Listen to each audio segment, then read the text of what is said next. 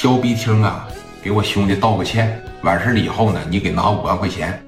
今天在这儿我饶了你，否则的情况下，兄弟，你在青岛就别混了，知道吗？岁数太小了，什么也没见过呢。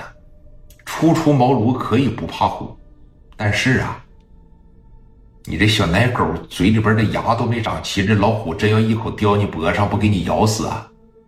啊？后边啊，蒋元也给皮带撤下来了。他们这伙人就贼乐意用这个皮带啊，就感觉挺这姿势挺帅呀，是怎么的？啪，这小扣一解，呲啦就撤出来了，两头这一窝，啪啪朝着高丽就去了。当时就说了，你看这一会儿啊。蒋元寻思的什么呀？蒋元寻思的说：“你手底下的这帮哥们挺白费的，我瞅着你吧，应该也强不到哪儿去。”嘴里边骂骂咧，骂骂咧，操啊！当时今天我给你开开皮啊，老子他妈叫蒋元，这是市南的聂磊。刚一说完这句话，抬着皮带，啪着刚要撤下去，你可别忘了，真正的小偷他是会手艺的，知道吧？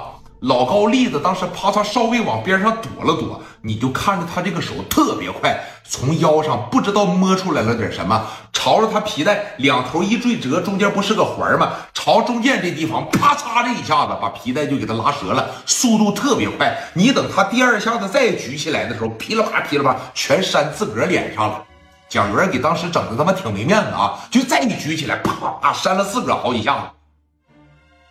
谁也没有看清这一下是怎么回事但是你绝对能看着高丽这手噌就一下子，那手法特别快，而且啊，对，小刀片给你使上了，你就寻思吧，在火车上你这包里边有多少钱呢？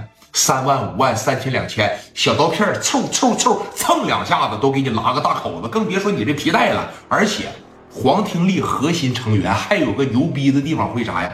会口刀。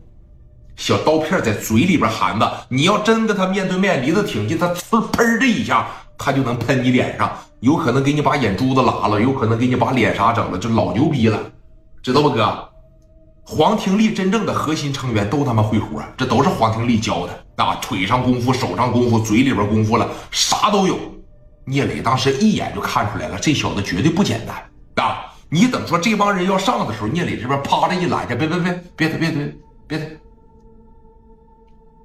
咱这在青岛这么长时间，大大小小的仗也打了多少回了，没见过身手这么好的。如果说咱们几个是单纯的能打，那么人家就是俩字武术会活就那小刀片啊，而且聂磊就隐隐约约能看到小拇指甲盖这个地方有一个说比针还要再细的这么一个小针头，绝对是会活在那个年代，行走江湖的反正也多，练活的也多。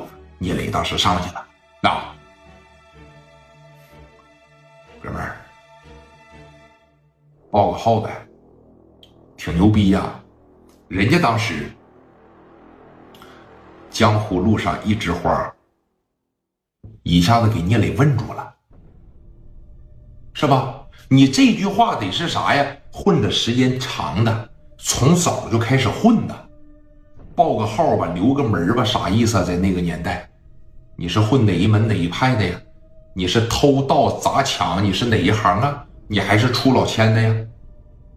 金戈兰荣是一家，底下应该是这句话，但是聂磊没对上来。